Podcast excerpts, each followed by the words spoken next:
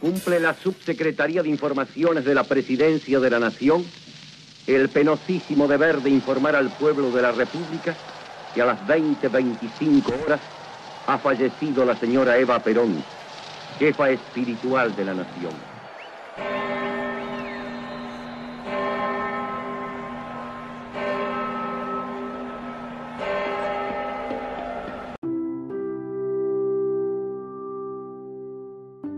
Un día como hoy, el 26 de julio de 1952, murió Eva Perón de un cáncer de cuello uterino. Con tan solo 33 años se había convertido en la mujer más influyente del país. Su cuerpo, llorado durante días por una multitud, también fue robado, ultrajado y ocultado durante casi dos décadas. Es un fragmento del libro Girones de su vida de Felipe Piña.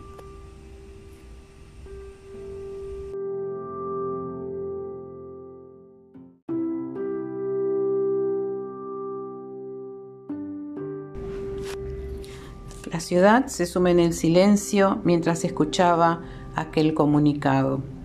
De ese silencio surgieron llantos profundos y también botellas de champán que se descorchaban. Ambos expresaban el amor y el odio que esta mujer encarnaba. El llanto se lanzó a la calle, se mostró al mundo en interminables filas y la acompañó durante el velatorio que duró hasta el 11 de agosto. Los brindis se guardaron para la intimidad.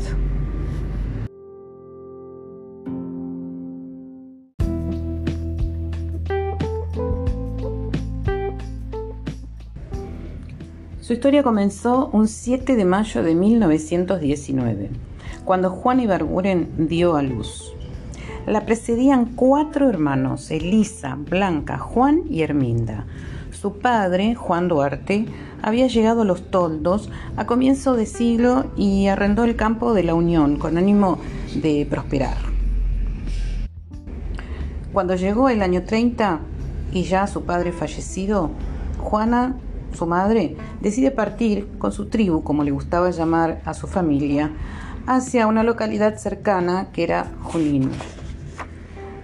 Ya corría el año 1934 cuando Eva tenía en claro que quería ser actriz.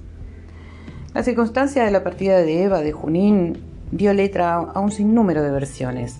La que quedó más instalada es la que involucra al cantante de tangos Agustín Magaldi, apodado el Gardel del tango.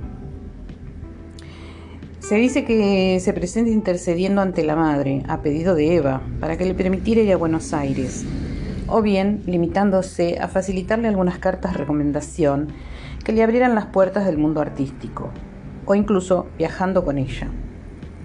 Desmintiendo estos hechos, su hermana Herminda recuerda la situación de conflicto familiar planteado ante la férrea decisión de, de Eva de partir hacia la capital y la no menos férrea postura de doña Juana de disuadirla.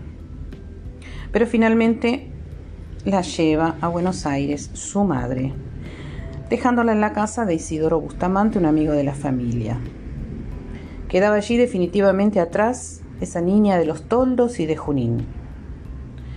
Eva era una más de los muchos provincianos que por esos años llegaban, llegaban a la gran ciudad en búsqueda de trabajo, desarrollo. Fueron tiempos de miseria, desocupación y hambre en un país que figuraba entre los primeros productores de alimentos del mundo. Fueron tiempos anunciados por el tango. Cuando rajes los tamangos, buscando ese mango que te haga morfar, decía Dijépolo en la voz de Carlitos Gardel. A poco de llegar a Buenos Aires, Eva se incorpora a la Compañía Argentina de Comedias, encabezada por Eva Franco, una actriz de primera línea entre los intérpretes argentinos. Debuta en La Señora de los Pérez, participa como actriz de reparto en Cada casa es un mundo, en La Dama, el Caballero y el Ladrón. Eh, aparece también en el, cine eh, como La carga de los valientes, El más infeliz del pueblo, Una novia en apuros. Y uno de los papeles más importantes que tiene es en La cabalgata del circo y su última película, La pródiga en 1945, que la cuenta como protagonista y no será estrenada. Eva participó de las actividades del teatro, el cine y la radio. En 1945, Eva le dice a la revista Radiolandia, no soy como me quieren hacer aparecer aquellos que no perdonan nunca el que una mujer joven llegue a una posición destacada, una advenediza. Cuando Eva Duarte, actriz, bajó del escenario radial, Eva Perón ocupó su lugar. Su voz siguió llegando a todos los hogares, pero ya no encarnaba a otras mujeres, sino que fue ella misma. El 15 de enero de 1944, un terremoto destruye el 90% de los edificios de la ciudad de San Juan, mueren 7.000 personas y quedan 12.000 heridos. Desde la Secretaría de Trabajo y Previsión, Perón organiza una movilización nacional a la que son invitados los artistas más populares, entre ellos Eva Duarte, participa de la colecta para los damnificados. El 22 de enero se realiza un gran festival en el Luna Park a beneficio de las víctimas del terremoto. Eva Duarte y el coronel Perón comienzan una relación que legitiman socialmente en la función de gala del Teatro Colón el 9 de julio. Perón se fue convirtiendo en el hombre clave del gobierno y en la figura más irritante para la oposición. La presencia de Eva y el lugar que le otorga Perón es un blanco más. Esta vez, incluso para los propios camaradas de armas. Si el coronel es un hombre atípico, la mujer que está a su lado lo es aún más. Había decidido estar junto a un hombre y no detrás de él, y Perón lo había aceptado. Inadmisible por, por, esos, por ese entonces. El 13 de octubre de 1945, Perón fue detenido y trasladado a Martín García. El 17 de octubre sucede una jornada en la que Perón eh, vuelve de la isla.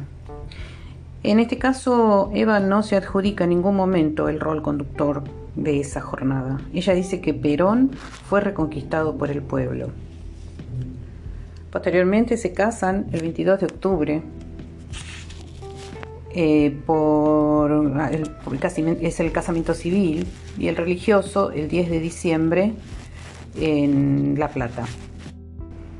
Y a partir de allí podríamos enumerar muchas cuestiones que sucedieron en cuanto al trabajo de Eva y al rol de la mujer al lado de un presidente. Ella fue una mujer que se ocupó de los desposeídos, de sus descamisados, de los obreros, de las mujeres, de los niños.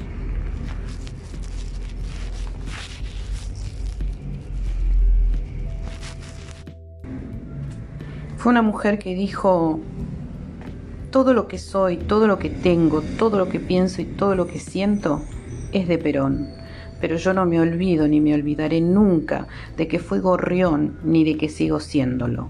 Si vuelo más alto, es por él. Si ando entre las cumbres, es por él. Si a veces toco casi el cielo con mis alas, es por él. Si veo claramente lo que es mi pueblo y lo quiero y siento su cariño acariciando mi nombre, es solamente por él. Pero Evita, cuyo feminismo hablaba del protagonismo de la mujer sin de su naturaleza misma, hablaba de las muchas diferencias que hay entre un hombre y una mujer. Y decía que un hombre de acción es el que triunfa sobre los demás. Una mujer de acción es la que triunfa para los demás. Evita fue la esposa de un presidente. Comenzaba su jornada muy temprano, salía de su residencia presidencial de la Avenida Libertador y Austria, que ya no existe porque fue demolida tras el derrocamiento de Perón, para iniciar su día de labor que solía concluir a altas horas de la madrugada. Ella nunca tuvo un cargo público, pero sí trabajó a la par de Perón en temas sociales. Así podríamos, como dije, seguir eh, enumerando y comentando cosas que ha hecho a través de su fundación. Pero eso lo podemos dejar para un libro o una visita guiada, ¿por qué no? Hoy sigue intacta la memoria de Evita o Eva Duarte de Perón, tanto en el sentimiento de odio como el del amor.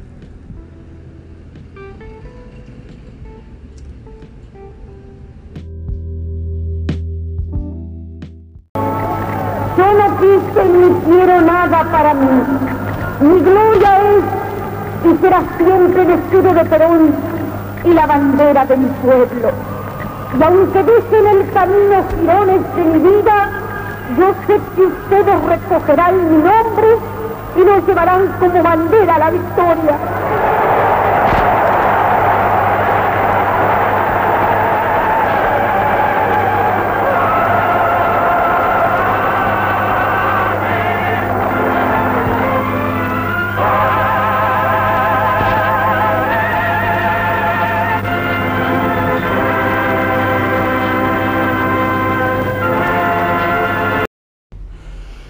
Así llegamos al final de este podcast.